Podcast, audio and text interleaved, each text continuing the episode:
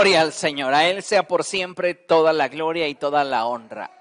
Amados hermanos, esta tarde tenemos un tema que es muy importante, pero sobre todo es trascendente para el desarrollo de nuestra vida cristiana. Y le he puesto por título, ¿dónde está la bendición? Diga conmigo, ¿dónde está la bendición? Una vez más, ¿dónde está la bendición?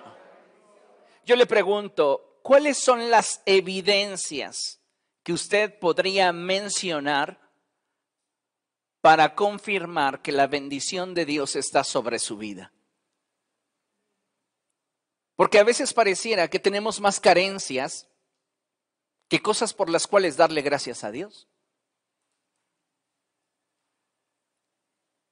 A veces pareciera que tenemos más problemas que circunstancias en las cuales tenemos la oportunidad de ver a Dios obrar con poder.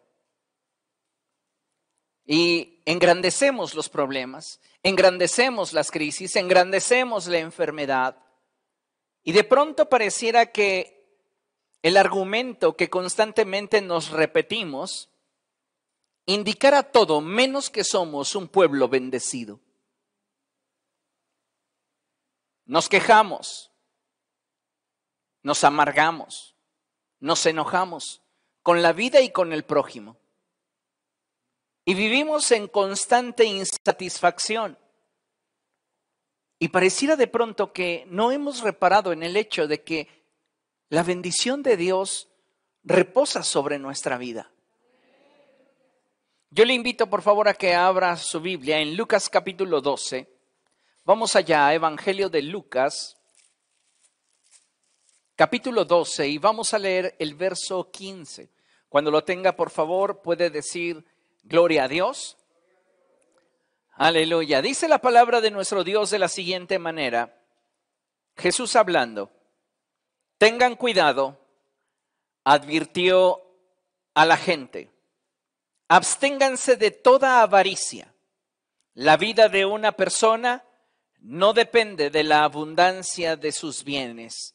¿Quieres leerlo conmigo una vez más? Dice el verso 15 así.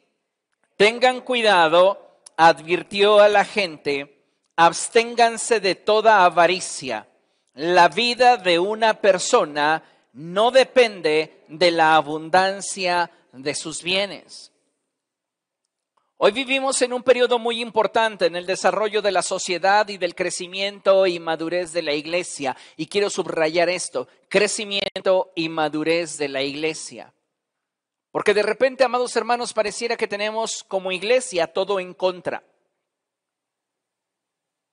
Las propuestas gubernamentales que son contrarias a lo que la palabra de Dios enseña, la economía nacional, este tiempo de pandemia que ha generado que el amor de muchos se torne frío, que ha generado que tengamos problemas al interior de nuestras familias, que ha generado un alto grado de insensibilidad. Y sabe, algo que me encanta de la visión que el Señor Jesucristo tiene acerca del reino de los cielos, es que el reino de los cielos avanza contra viento y marea. El reino de los cielos no se detiene. La pregunta obligada es si nosotros nos estamos moviendo en la dirección y al ritmo del reino de los cielos. Porque nuestra respuesta a esto impactará de una forma muy trascendente en el crecimiento y la madurez que como cristianos experimentemos. ¿Cómo pretendo crecer en Cristo si no me estoy moviendo en la dirección que Dios quiere y al ritmo que Dios quiere? ¿Cómo espero llegar a la madurez si no estoy caminando con Dios? Como sabemos, amados hermanos, el propósito de Dios para su pueblo es que alcancemos la estatura del varón perfecto que es Cristo. Dile a la persona que tienes a tu lado, Dios quiere que crezcas. Yo recuerdo cuando niño le decían a mi mamá, ay señora, a ver si su hijo no se queda chaparrito porque se quedó sin papá a muy corta edad. Y ella con ese temor de que yo no me quedara demasiado bajito, le estoy hablando de 1,10, 1,15 de estatura, me daba leche todos los días. Hasta el punto en el cual yo decía, ya no quiero más leche. Tómatela, Samuel, porque si no te vas a quedar chaparrito. Así me quiero quedar de 1.15. Fíjese. Y a veces pareciera que como creyentes nos estamos conformando a una estatura menor a aquella a la cual el cielo nos invita a participar. Porque Dios desea que crezcamos. Y Él no quiere que seas como Moisés. Él no quiere que llegues a ser como Pablo.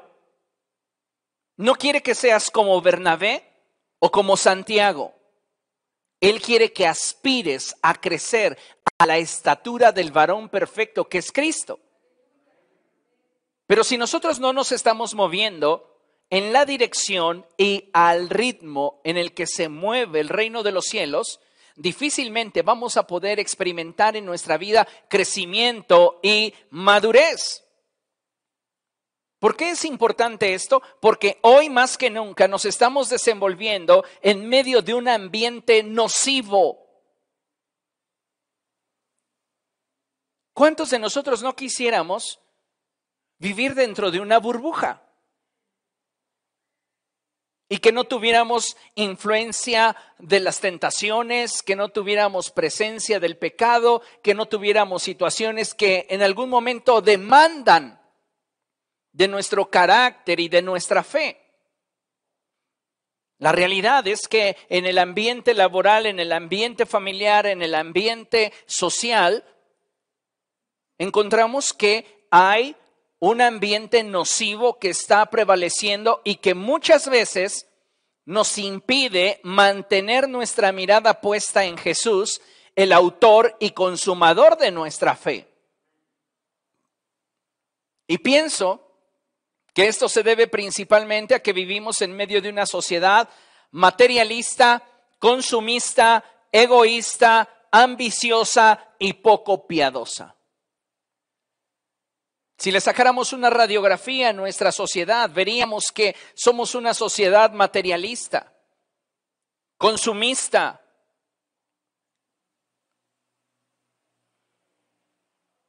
somos una sociedad egoísta, ambiciosa, y muy poco piadosa, poco misericordiosa. Tenemos muy poca empatía para con nuestro prójimo y a veces nos parecemos tanto a aquel hombre que le preguntó a Jesús, ¿y quién es mi prójimo?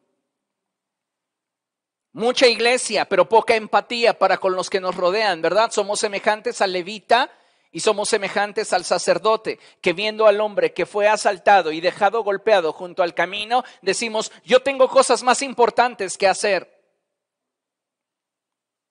A veces ni siquiera estamos a la estatura del samaritano. ¿Y sabe por qué sucede esto? Porque no estamos moviéndonos en la dirección y al ritmo del reino de los cielos. Porque no tenemos puesta nuestra mirada en Jesús, el autor y consumador de nuestra fe. Porque no aspiramos a ser como Él. Queremos ser buenos cristianos y hasta ahí. Pero no estamos aspirando a ser como Jesús. Y esto, amados hermanos, es algo en lo cual debemos de prestar especial atención. Porque si en esta vida no anhelamos ser como Jesús, ¿para qué queremos ir al cielo? La respuesta lógica de muchos sería, pues para no ir al infierno. Pero entonces no te está motivando a ti el tener una relación con Dios. Lo ves como un medio para alcanzar aquello que deseas, pero no como el fin de lo que persigues. Para muchas personas lo más importante y eso que atesoran en su vida es el aquí y el ahora, ¿sí o no? Es lo que la gente quiere. Si tú les dices, invierte en el reino de los cielos porque Jesucristo dijo que había ido a preparar una casa para ti, no, pero yo la quiero aquí y ahora. Tú me dices que yo invierta mi tiempo, que invierta mis fuerzas en el reino de los cielos, pero pues a mí quién me va a dar de comer? Y de repente parece que nuestra fe está puesta en aquello que con nuestros sentidos podemos percibir, porque el Señor Jesucristo dijo que incluso la vida era más que la comida y el cuerpo más que el vestido. Pero no lo creemos así. ¿Por qué? Porque no hemos crecido y mucho menos hemos madurado. Nuestra visión se ha moldado mucho a la forma en la cual el mundo se mueve. Y queremos que Dios nos dé garantías. ¿Cuántos de ustedes no han estado titubeando en obedecer a Dios para dejarlo todo, así como cuando Jesús llamó a sus discípulos y dejándolo todo lo siguieron? ¿Y cuántas veces nosotros no estamos esperando del cielo garantías? Sí, Dios, yo te voy a servir, pero a mí garantízame que no voy a enfrentar escasez económica. Sí, Dios, yo te voy a seguir, pero a mí garantízame que no me faltará ni un solo día el alimento. Sí, Dios, yo te voy a seguir, pero garantízame, garantízame, garantízame.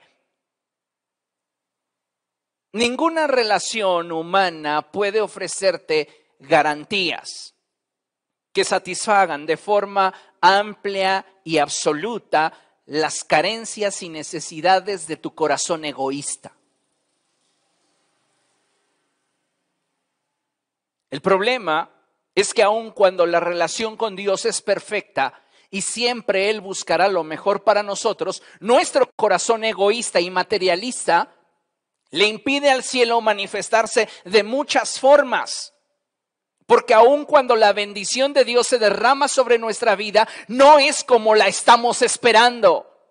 Y la gente malagradecida, cuando le das lo que no espera, no lo valora aun cuando a ti te haya costado demasiado entregárselo. ¿Cuántos de nosotros estaremos siendo malagradecidos con Dios?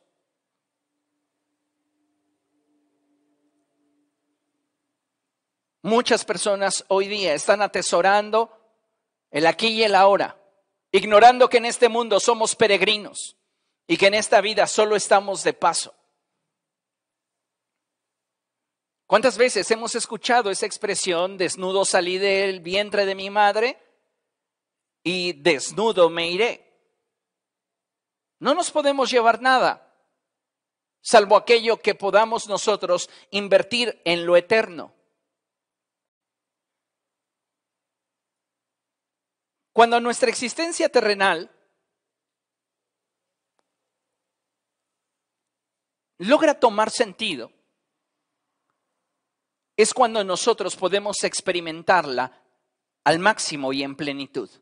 Pero para que nuestra experiencia terrenal tenga sentido, debemos vivirla en los términos que el reino de los cielos quiere. El Señor Jesucristo expresó que Él había venido para que tuviéramos vida y vida en abundancia. Lamentablemente, amados hermanos, cuando el corazón del hombre se torna egoísta y éste se vuelve materialista, su enfoque se basa en lo que tiene. Casa, auto, ropa, comodidades, etcétera, descuidando así su relación con Dios y menospreciando la bendición del Señor sobre su vida. La Biblia dice que un día un hombre rico se acercó a Jesús y le dijo, Maestro bueno, ¿qué debo de hacer para heredar la vida eterna? Jesús sabía que las expresiones de este hombre eran simple política. Y le dijo, ¿por qué me llamas bueno? No hay uno solo bueno, sino solamente Dios. Cumple la ley, guarda los mandamientos. Este hombre le dijo, todo esto lo he hecho desde mi juventud. Y Jesús, mirando su corazón, descubrió que había en él codicia. Y le dijo, una sola cosa te falta. Anda, ve, vende todo lo que tienes y dáselo a los pobres. Y luego ven y tendrás tesoros en el cielo. Este hombre al escuchar la respuesta de Jesús dice la escritura que se puso muy triste y sabe, esta es la realidad de muchos creyentes hoy. Se han vuelto materialistas y su enfoque se basa en aquello que poseen. Rara vez tenemos como enfoque y como meta aquello que habremos de disfrutar en la presencia de Dios, porque lo que queremos, lo queremos para aquí y para ahora. Entonces, qué limitada es nuestra fe. Porque si mi fe solamente me va a dar para buscar en esta vida tener la comodidad, tener los recursos o tener las cosas que anhela mi corazón, entonces yo soy digno de conmiseración. ¿Por qué? Porque ni siquiera para mí es válido el hecho de que Cristo haya muerto y resucitado por mí. Porque en su muerte y en su resurrección es que yo tengo la garantía de que el día que deje este mundo pueda permanecer en su presencia por la eternidad. Pero si lo que yo quiero es el aquí y el ahora, entonces ¿dónde está puesta mi mirada?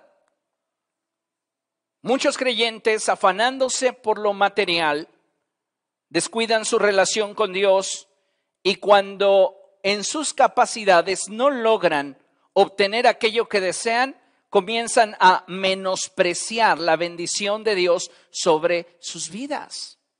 Considere lo siguiente. Vivimos en medio de una generación que piensa que la bendición de Dios se traduce en comodidad. Escuche esto, esto es grave. Vivimos en medio de una generación que piensa que la bendición de Dios se traduce en comodidad, holgura financiera, lujos y superficialidades. Hay sectores que a la gente, que la gente define con base en superficialidades como te diré qué tan bueno eres en tu trabajo dependiendo del tipo de celular que traigas. Así. No, pues yo traigo un Alcatel. No, tú eres de los chafas.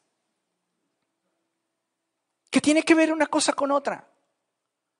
¿Qué tiene que ver el que traigas un auto nuevo con el hecho de que la bendición repose sobre de ti o que utilices el transporte colectivo. Vivimos en medio de una generación que piensa que la bendición de Dios se traduce en comodidad, holgura financiera, lujos y superficialidades. Sin embargo, en las escrituras podemos descubrir que la bendición de Dios, lea conmigo, no tiene nada que ver con lo que materialmente pudiéramos tener o carecer. Porque puede ser que no tienes un auto, puede ser que no tienes un celular nuevo, puede ser que no tienes ropa de diseñador, pero eso no significa que la bendición de Dios no repose sobre de ti,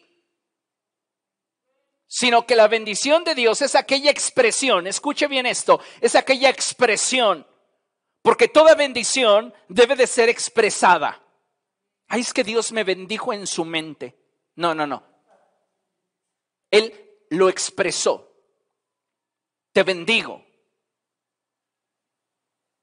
¿Me explico? La bendición de Dios es aquella expresión que ha surgido en el corazón de Dios para cada uno de nosotros. Ahora, escuche con atención, sus efectos van más allá de lo material y se traducen de muchas formas y no solo a través de la comodidad el trabajo o el dinero. Hay personas que he escuchado decir lo siguiente y dicen, yo solo le pido a Dios que no me falte el trabajo. Lo demás yo lo resuelvo. Puedes tener trabajo, pero no tener salud, no tener vida.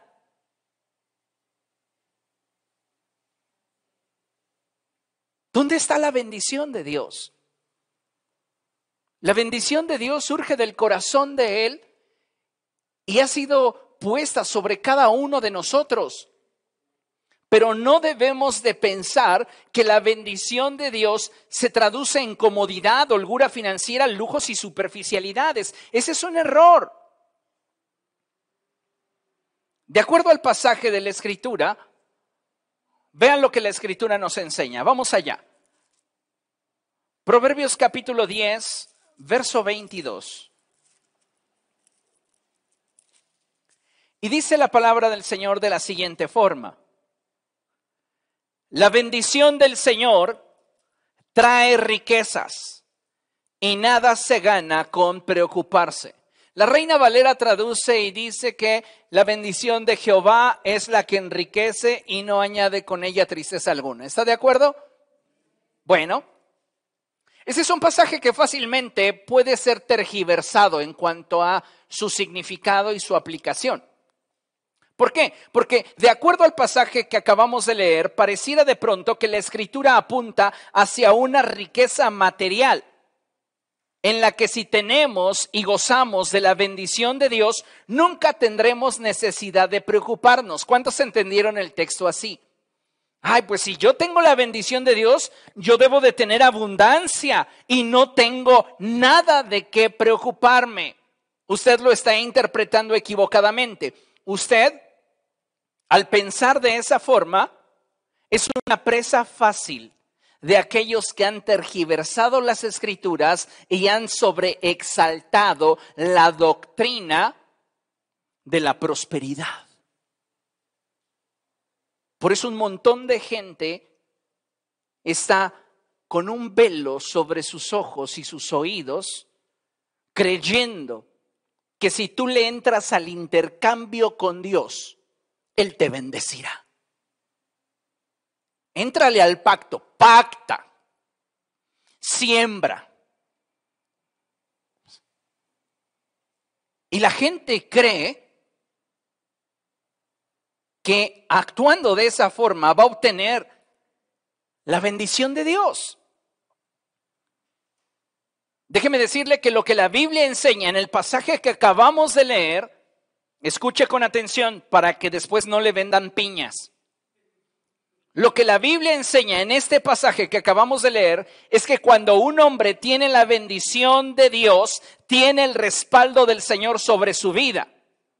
Y las riquezas de las cuales Dios le rodea son trascendentes y sustanciales para éste y no se limitan al aspecto material. Qué miserable es aquel ser humano que solo tiene dinero.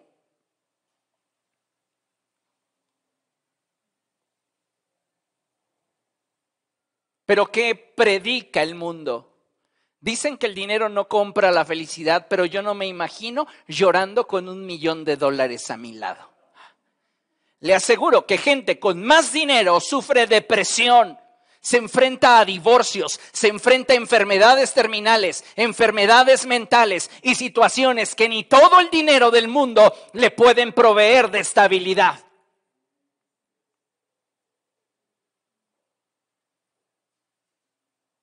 Entonces, cuando aceptamos esa clase de argumentos, demostramos que tenemos una pobreza intelectual, una pobreza teológica y que nuestra vista está puesta en lo material.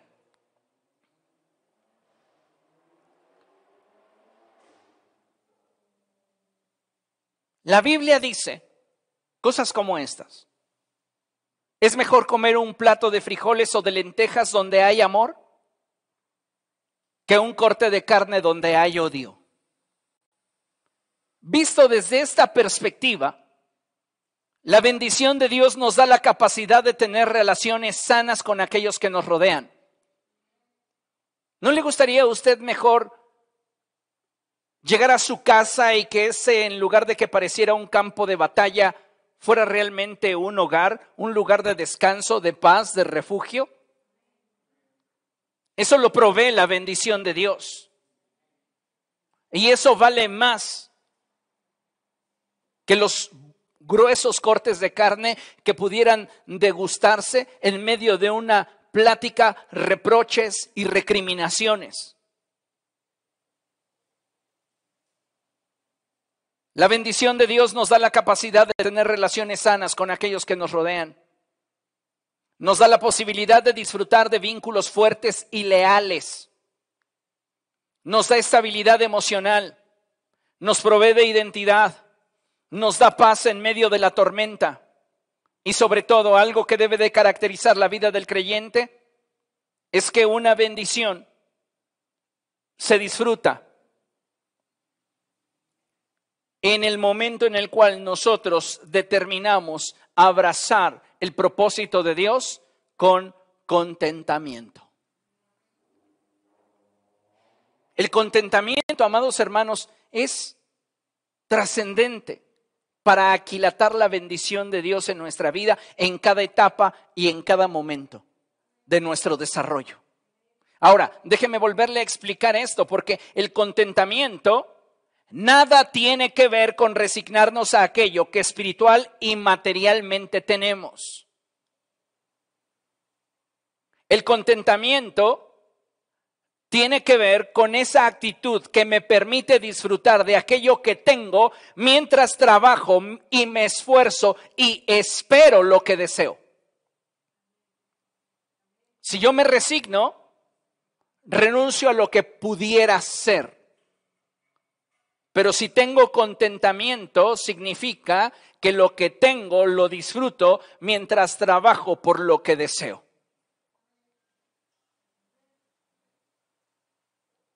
De tal manera que cuando una persona comprende que sin importar su estado físico, su salud, su economía, sus circunstancias laborales o familiares, que en el presente pudiera estar enfrentando, la convicción de saberse bendecido por Dios nos permite asimilar y digerir de una mejor manera aquellos acontecimientos que en el presente estamos enfrentando teniendo presente una cosa, que si somos bendecidos por Dios, estamos en el hueco de su mano. Y necesitamos, amados hermanos, tenerlo presente. Dile a la persona que tienes a tu lado, no importa qué tormenta estés enfrentando, debes recordar que estás en el hueco de la mano de Dios porque eres un hombre o una mujer según aplique. Bendecido.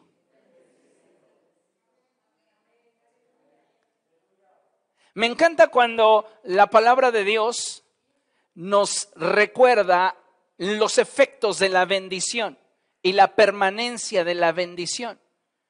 Y eso trae a mi mente el pasaje en el cual Isaac le explica a Esaú que ha bendecido a Jacob y que bendito quedará. Esaú llegó llorando, haciéndose la víctima de algo que él mismo había negociado y que Jacob, teniendo una visión de futuro mucho más amplia, mucho más ambiciosa, obtuvo. Y llega con su padre y le dice, ¿que acaso no tienes otra bendición para mí? Isaac le dice, pues lo que puedo asegurarte es que he bendecido a tu hermano y bendito quedará.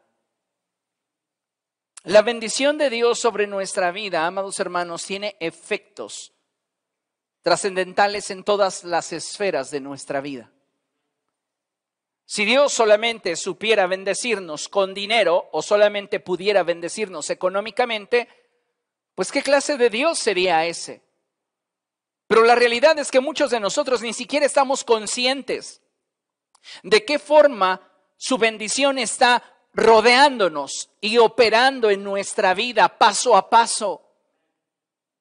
El Señor prometió ser un muro de fuego en torno a nosotros y no ha faltado a su palabra ni uno solo de nuestros días. Somos un pueblo bendecido por Dios. Ahora, considere lo siguiente, es importante que como hijos de Dios sepamos y entendamos que todos los que estamos en Cristo hemos recibido la bendición de Dios.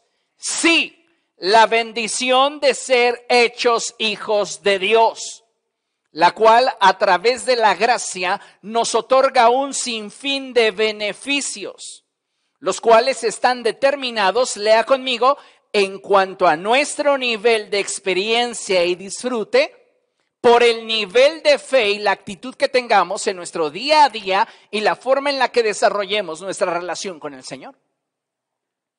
Tú estás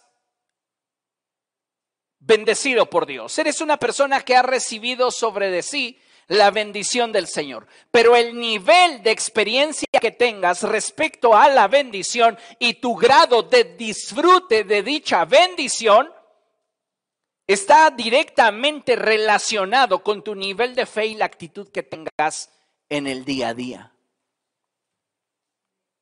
Hay personas que están bendecidas, pero viven amargadas. Son infelices. Siempre algo les falta, aunque no lo necesiten.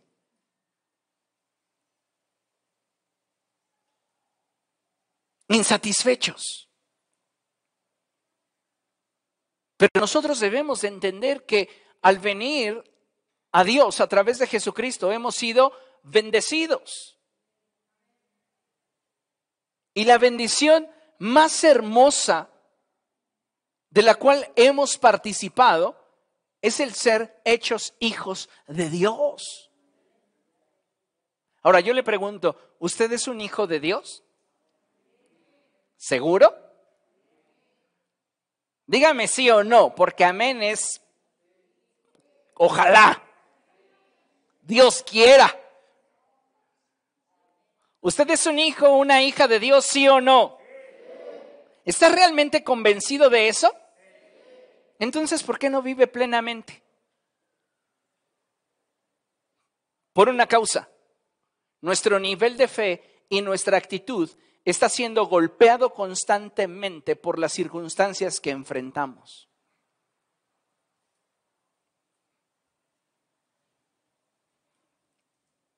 De acuerdo al pasaje que acabamos de leer, de hecho ni lo hemos leído, vamos allá.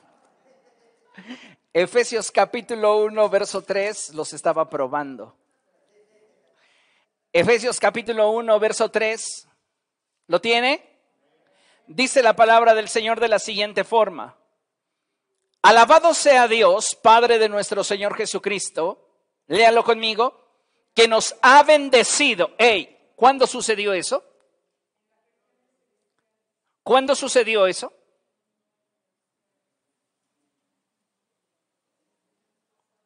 En el pasado, ¿no? Imagínese que dijera, alabado sea Dios, Padre de nuestro Señor Jesucristo, que posiblemente nos bendiga, no, pues como que, ¿y el unirme a Cristo qué me dio? El unirte a Cristo produjo que el cielo se comprometiera contigo para respaldarte, para protegerte, para guardarte, para cubrirte. Dale un fuerte aplauso al Señor, Él es bueno.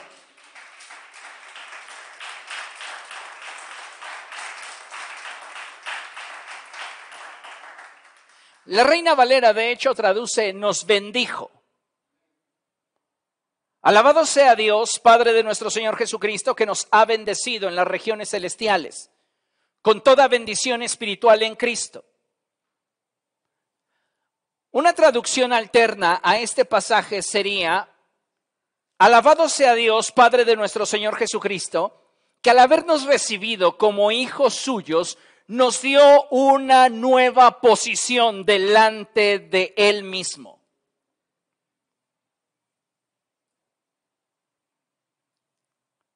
De acuerdo a este pasaje, entonces podemos decir que somos un pueblo bendecido.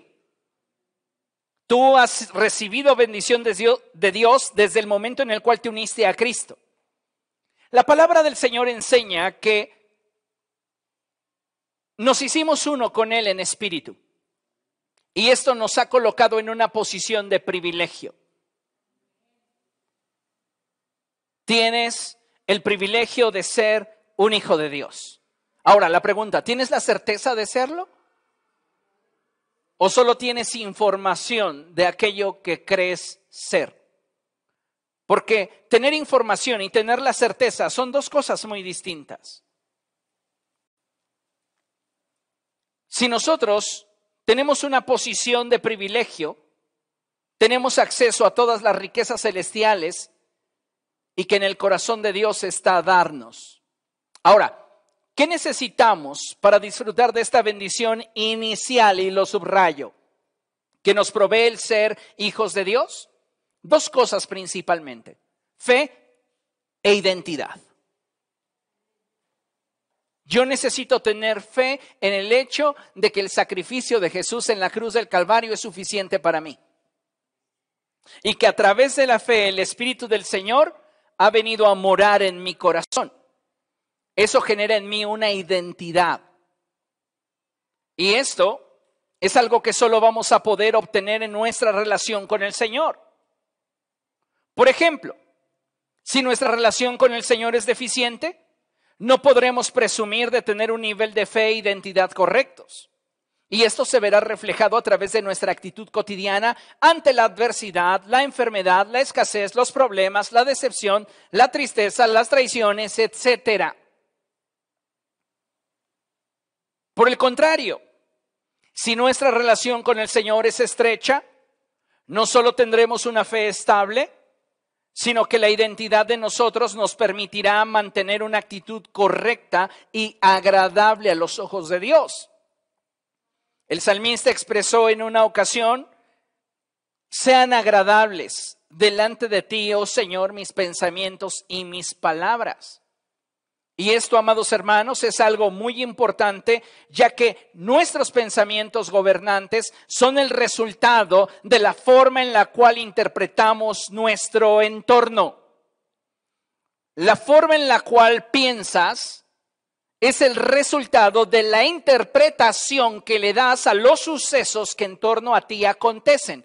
Ahora, la posición desde la cual veas el problema te da una visión muy diferente del mismo. ¿Me explico? Y al tener un punto de vista distinto, tu interpretación es distinta. Porque hay personas que enfrentan problemas y el mundo se les cae a pedazos por la posición desde la cual están interpretando el suceso que ante ellos se está presentando. Y hay quienes están enfrentando el mismo problema o son quizá las personas involucradas en el problema y lo ven desde otra perspectiva. ¿Por qué? Porque están en otra posición. Vean lo que dice la escritura. ¿Dónde nos bendijo el Señor? En las regiones celestiales. ¿Dónde están esas regiones celestiales? Efesios capítulo 2, versos 6 al 7. Dice la palabra de nuestro Dios así. Y en unión con Cristo Jesús, Dios nos resucitó y nos hizo sentar con Él. ¿Dónde? En las regiones celestiales. ¿Dónde está eso? ¿Dónde está Cristo sentado? A la diestra de Dios, ¿sí o no?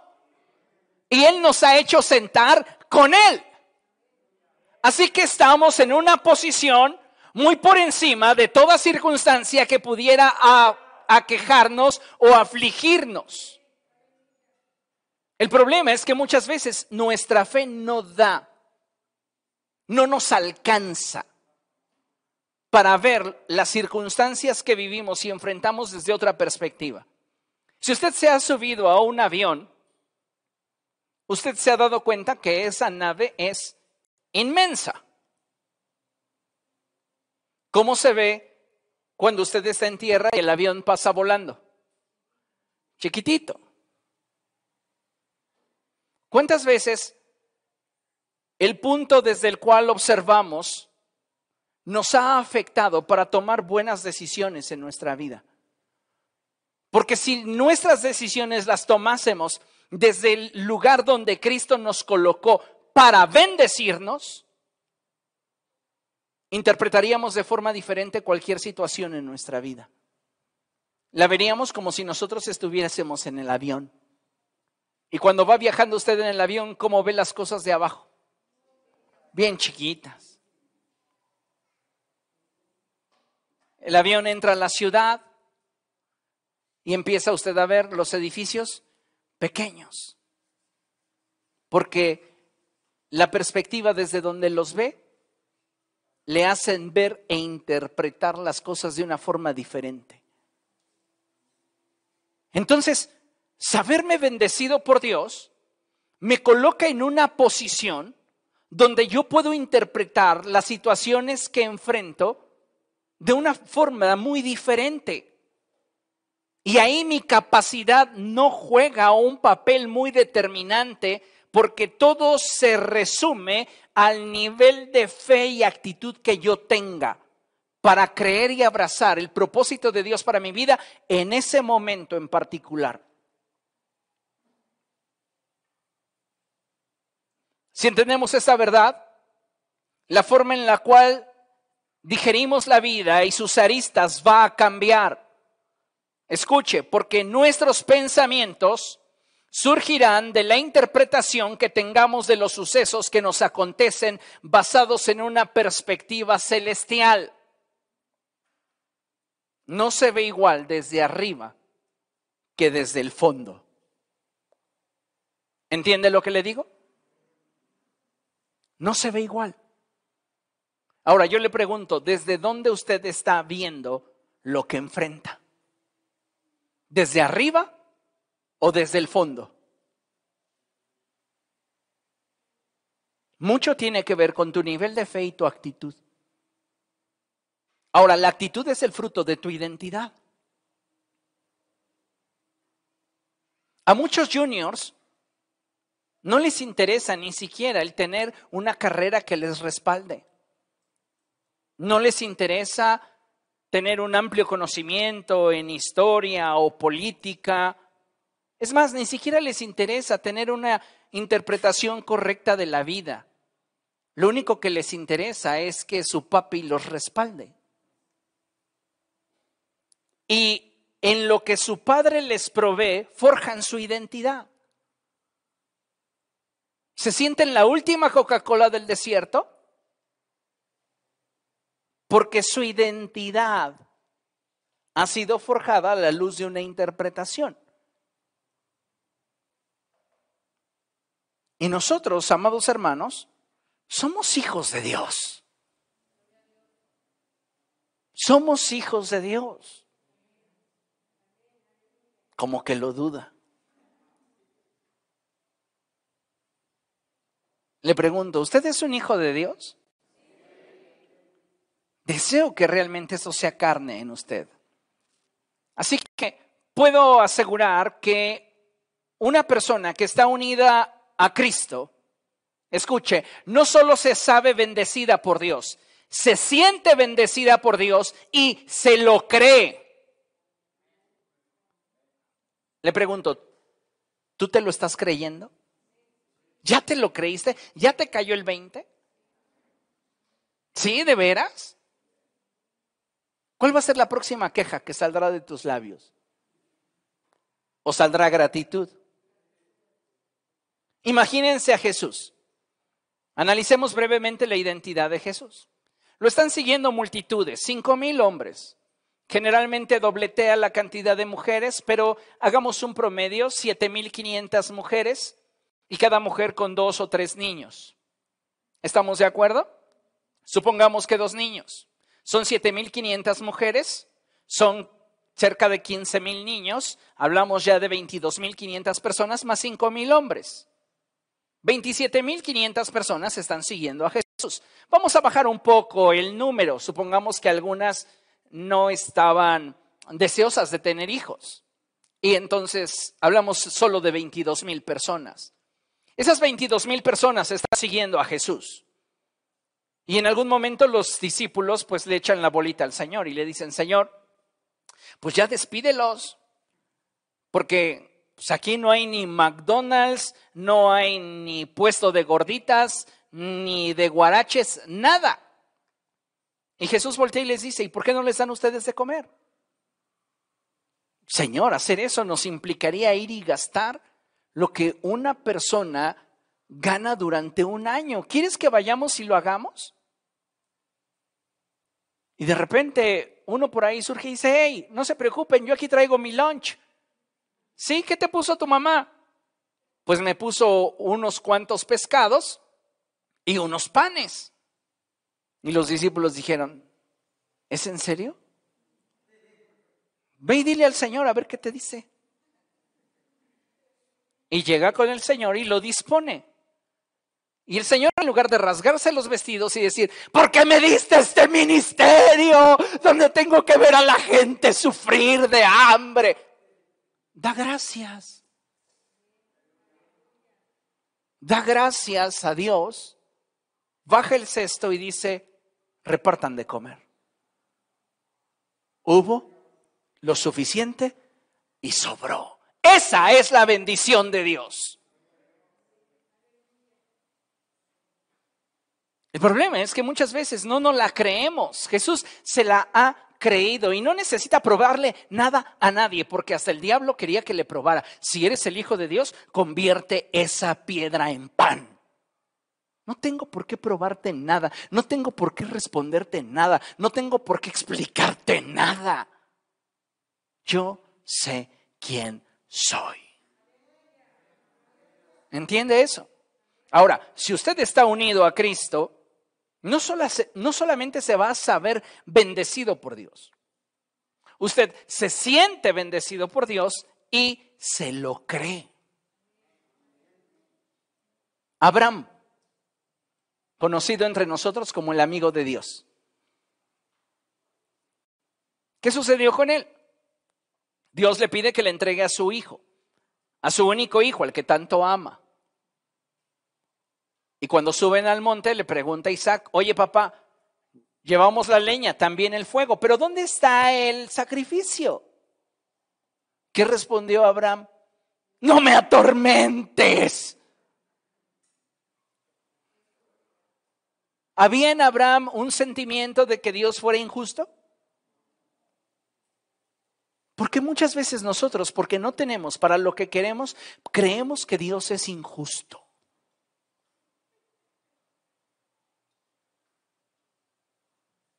Es que yo quería comprarme unos tenis Jordan última edición y solo me dio para esos flexi. Son más cómodos los flexi. Ay, los Jordan te andan hasta generando juanetes. No sé. El punto es tener contentamiento. Pero a veces ni eso disfrutamos. Fíjese, la bendición, vamos. Si usted quiere, va y lo saca a Coppel. Los va a pagar en 10 años. 500 veces más caros de lo que valen. Pero a usted le resulta cómodo ir a Coppel y darles unos 50 cada semana. Dice, pues. Pero a veces ni esa clase de cosas disfrutamos.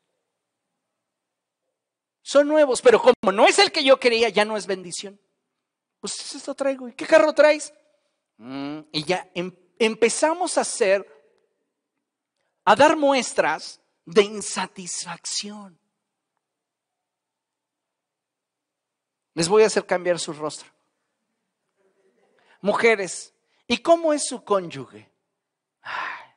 ya algunas ya se les está paralizando la cara. Ya, en lugar de que de gracias. ¿Cómo son sus hijos? En lugar de que demos gracias. ¿Cómo es el lugar donde vive?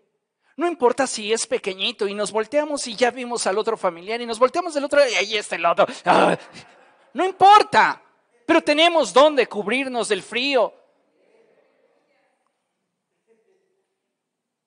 Le aseguro que una gente que no se sabe bendecida, que no se la cree, que no, no, se, no se siente bendecida,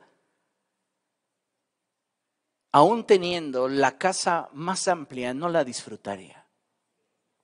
Porque entonces empezaría a decir, ¿para qué tan grande? Tengo que limpiar mucho, tengo que barrer aquí, tengo que... O sea, vete a vivir a la calle en un cartón y ya nada más en la mañana lo levantas, lo acomodas y sigues tu vida. Pero no, ¿verdad? El punto no es el cartón, el punto no es la casa grande, el punto no es el departamento pequeño, el punto es la insatisfacción dentro de ti. No te sabes, no te sientes bendecido. Hace un momento mencioné que el unirnos a Cristo y ser hechos hijos de Dios es la bendición inicial de la cual Dios nos hace partícipes. Diga conmigo, ser hijo de Dios es el origen de toda bendición. Ahora, ser hijo de Dios es la bendición inicial. Pero a través de la gracia, Dios nos concede participar de más bendiciones. El problema es que no todos lo están aprovechando. Y vean, le voy a poner un ejemplo. Ustedes conocen las tarjetas de regalo, estoy seguro que están familiarizados con ellas. Se da cuando uno no quiere ya tener problemas con la gente, le dice, mira, ten, cómprate lo que tú quieras. Podemos darle un certificado de regalo del SAMS, podemos regalarle una tarjeta de regalo de Microsoft para que descargue sus juegos en línea. Podemos regalarle una tarjeta de, de Apple para que compre en la Apple Store o de Netflix para que vea sus series o de Google Play para que pueda disfrutar de sus descargas, etcétera. Incluso a veces llegamos a ser demasiado generosos y otorgamos una tarjeta adicional. Pero solo quiero ejemplificar el hecho de que a través de cada uno de estos medios somos nosotros los que finalmente decidimos qué es lo que obtenemos a través de dicho presente. ¿Me explico? Si a mí me dan un certificado de Liverpool, entonces yo tengo la libertad para decidir si canjeo ese certificado de regalo por una camisa o una corbata o un pantalón o un abrigo. Y si usted fue muy generoso, todo eso. ¿Se da cuenta de eso? Ahora, considere lo siguiente. La bendición de Dios llega a nosotros a través de su gracia, pero cada uno de nosotros determina en qué grado la disfruta. Yo no sé si alguno de ustedes ha tenido la experiencia de que le han dado un certificado de regalo y usted tal vez lo guardó pretendiendo que no se le perdiera, luego no se acordó dónde lo guardó y algún día lo encontró, fue a ver si era válido y le dijeron, no, disculpe, ya caducó. A veces nos pasa así en la vida, en el sentido de que tenemos la bendición de Dios, pero no la estamos aprovechando. No la estamos disfrutando. La bendición de Dios no tiene límites. Y todo lo que Dios ha determinado en su corazón darnos nos es dado por su gracia. Pero nos está faltando la fe. Nos está faltando, amados hermanos, la identidad. Nos está faltando el estar dispuestos a movernos en la dirección y el ritmo al cual se mueve el reino de los cielos. Considere lo siguiente. La verdadera felicidad no nos la dan las cosas que tengamos o las circunstancias favorables que vivamos. La verdadera felicidad es el resultado de saber que Dios está con nosotros, que nos ama y nos respalda en medio de toda situación. ¿Qué más necesitas? ¿Qué te puede hacer falta?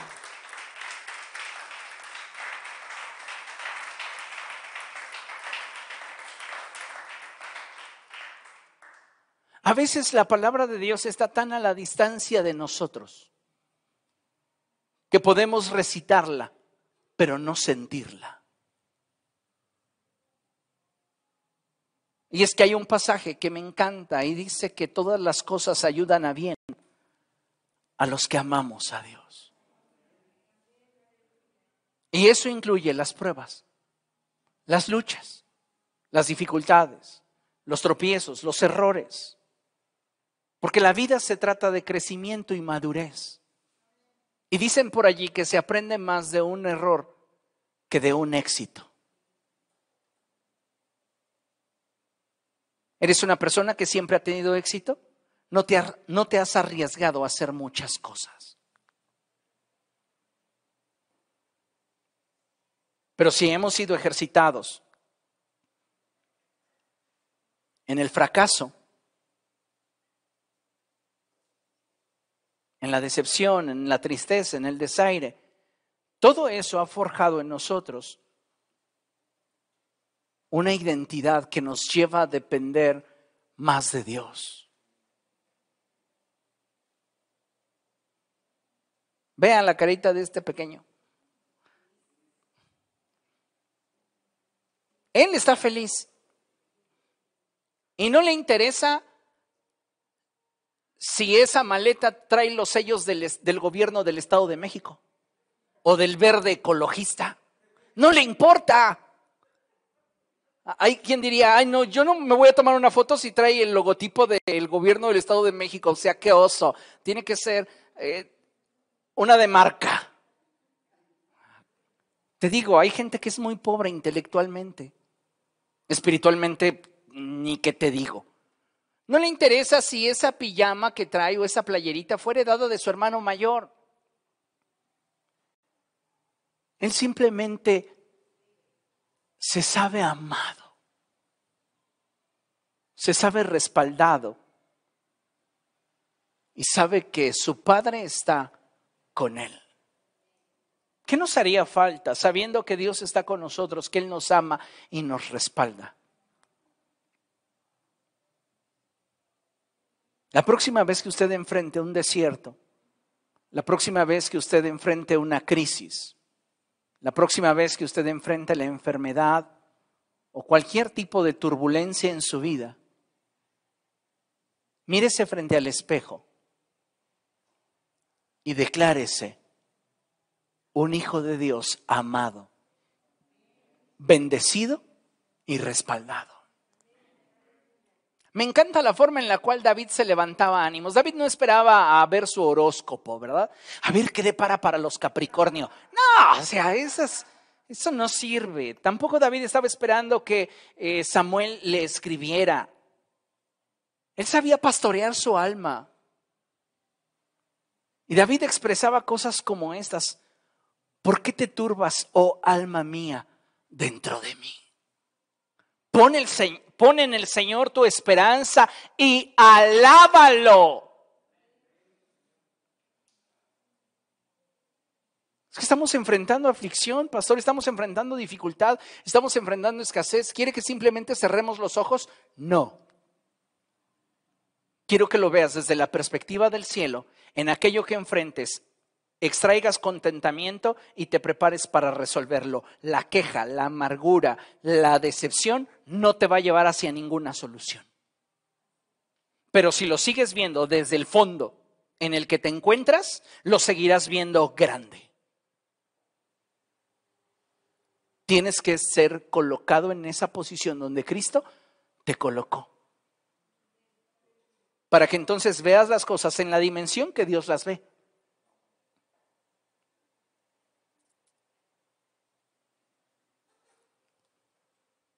¿Cómo puedo disfrutar de la bendición y sus consecuencias? Pareciera de pronto que existen creyentes que buscan alcanzar la bendición y se esfuerzan por obtener aquello que consideran les puede dar acceso al favor de Dios. Nos esforzamos por ser buenos hijos, a ver si así, a ver si así ya incrementan mis ventas, a ver si así ya se cura mi familiar, a ver si así ya no me piden el divorcio, a ver si así. Y sabe, deberíamos entender que muchas de las circunstancias que enfrentamos son simplemente la cosecha de lo que un día sembramos. Pero no significa que porque lo que en este momento yo estoy cosechando es desagradable al momento que estoy viviendo, significa que yo no tenga la bendición de Dios sobre mi vida. A David se le muere el hijo que tuvo con Betsabé. ¿David ya no estaba bendito por Dios? Claro que sí. A David le asesinan a Absalón y David lo llora. ¡Ay, Absalón, mi hijo!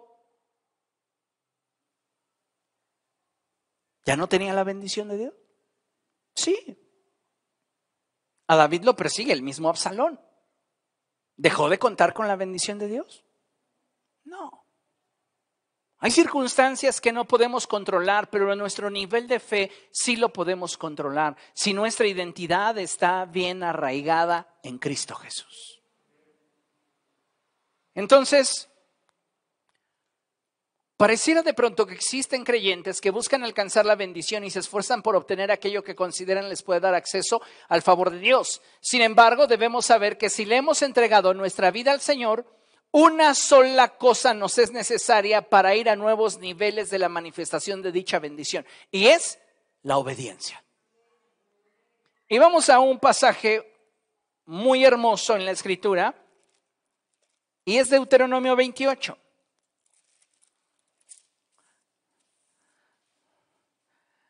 Deuteronomio 28 dice así. Escuche con atención y si usted está leyéndolo, sígalo con su mirada. Dice la palabra del Señor así.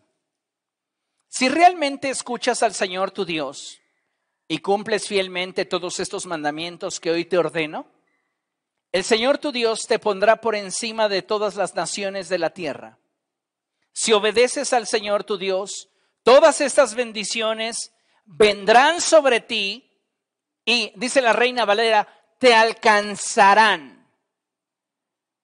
Y me encanta la forma en la cual traduce la NBI. Y te acompañarán siempre.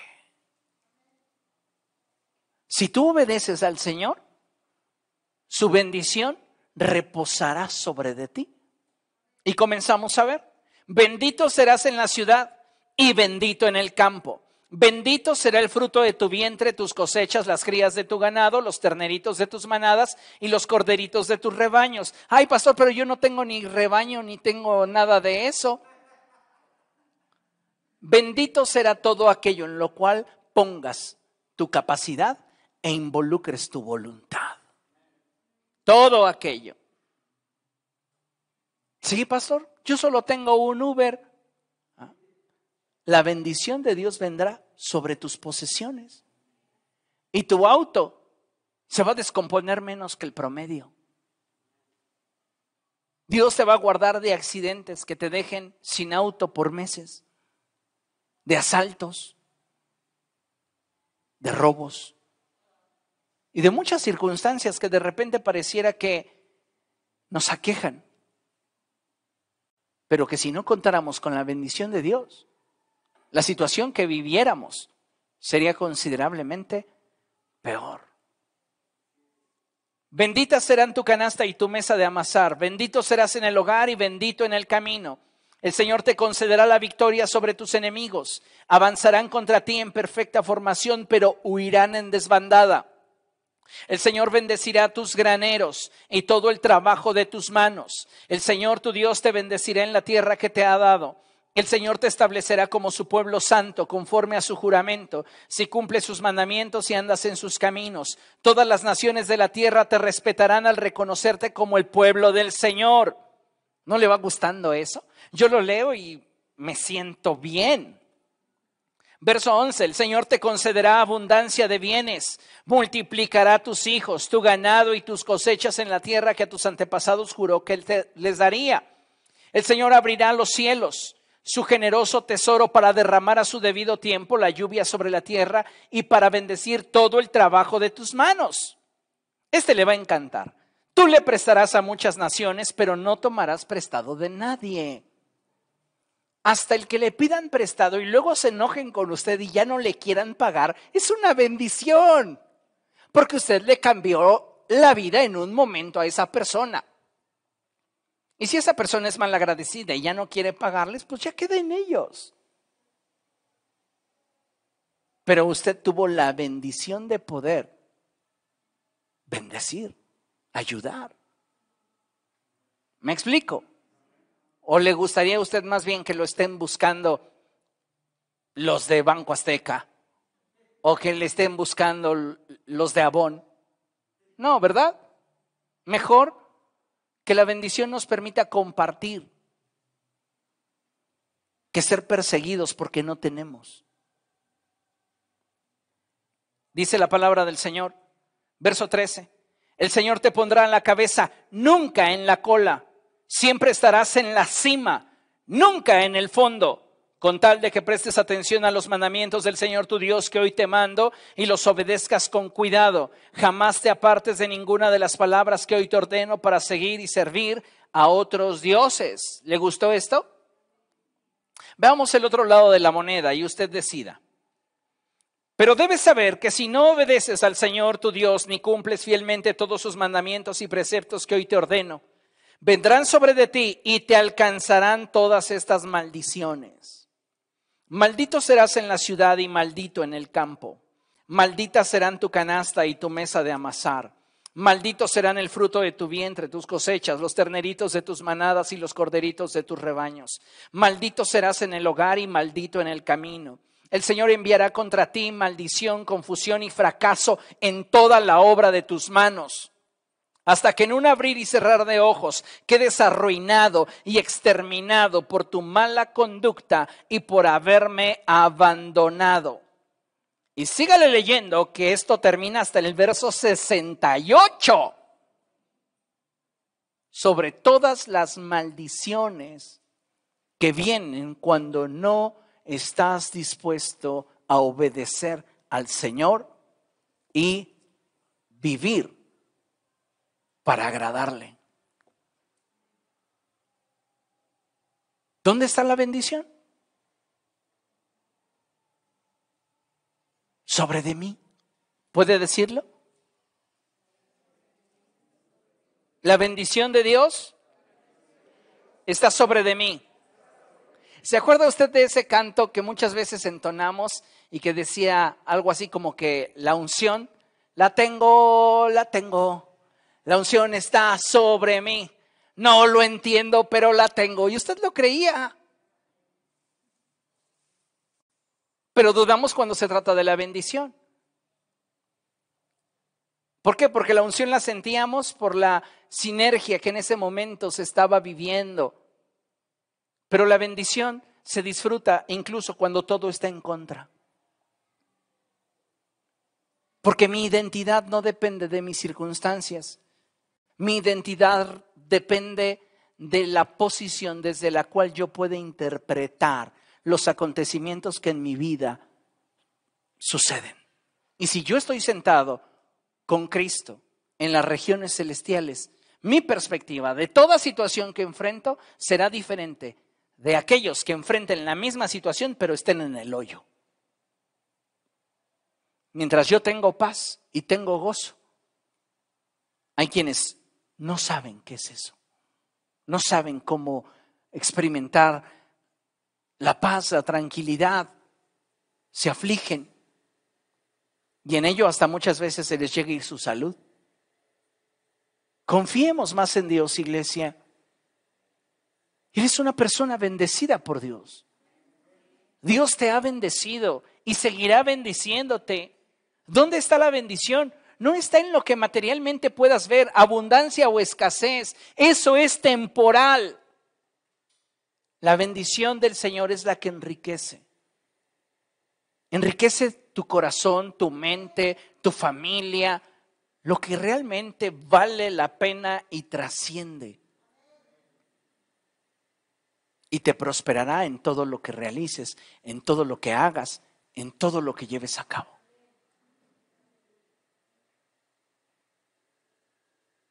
Había un comercial que decía, hay cosas que el dinero no puede comprar. Para todo lo demás existe Mastercard. Por eso la bendición de Dios no la podemos encajonar en lo material, porque de lo material el bueno y el malo se puede hacer. Pero el malo no disfruta de la bendición de Dios que el justo puede disfrutar, de la paz que el justo puede disfrutar. ¿Me explico? Concluimos con este pasaje, Deuteronomio, Deuteronomio, capítulo 30, versos 19 y 20. Y dice la palabra del Señor. Vamos a leerlo todos juntos a la cuenta de tres y vaya meditando en lo que lee. Una, dos, tres. Hoy pongo al cielo y a la tierra por testigos contra ti, de que te he dado elegir entre la vida y la muerte, entre la bendición y la maldición. Elige pues la vida para que vivan tú y tus descendientes. Ama al Señor tu Dios, obedécelo y sé fiel a Él, porque de Él depende tu vida y por Él vivirás mucho tiempo en el territorio que juró dar a tus antepasados Abraham, Isaac y Jacob. Nosotros somos el Israel de Dios. En Cristo, siendo olivo silvestre, hemos sido injertados en el olivo real.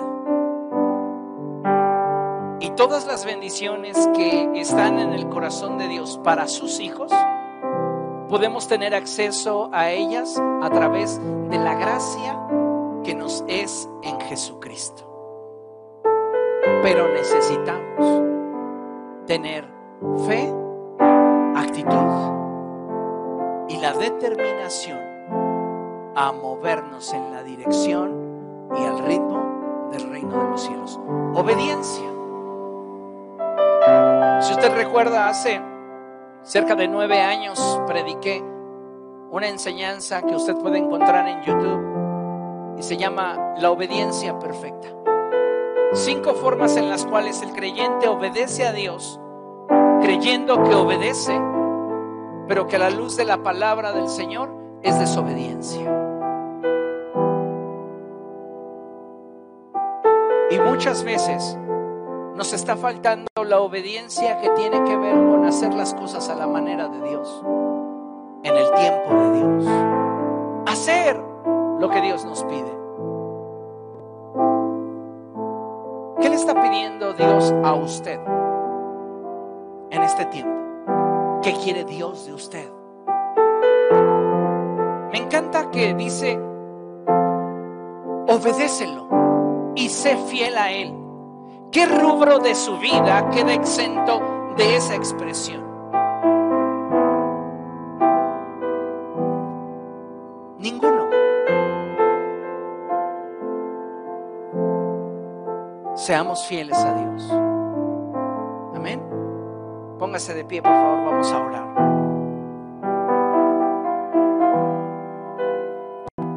Padre, en esta tarde te ruego Dios que todos y cada uno de nosotros venga a un nuevo nivel de entendimiento, a un nuevo nivel de revelación respecto de tu bendición. Tu palabra nos enseña, Señor, que tú nos has bendecido con toda bendición espiritual en las regiones celestiales. Habla a nuestro corazón para que a la luz de esta verdad se forje nuestra identidad y podamos apoyados en tu palabra responder de manera adecuada a las circunstancias de la vida, dando una interpretación que nos permita confiar en ti, creer en ti y saber que tú obrarás en medio de toda dificultad. Hoy, Señor, te suplico que nos permitas vernos bendecidos Déjanos sentir cómo tu presencia se derrama sobre nuestra vida y cómo tu amor nos rodea. Permítenos profundizar en nuestra experiencia y disfrute. No queremos tener a la disposición tu gracia emplear nuestra vida en quejas, emplear nuestra vida en amarguras, no tiene sentido. Ayúdanos a ser fieles a ti.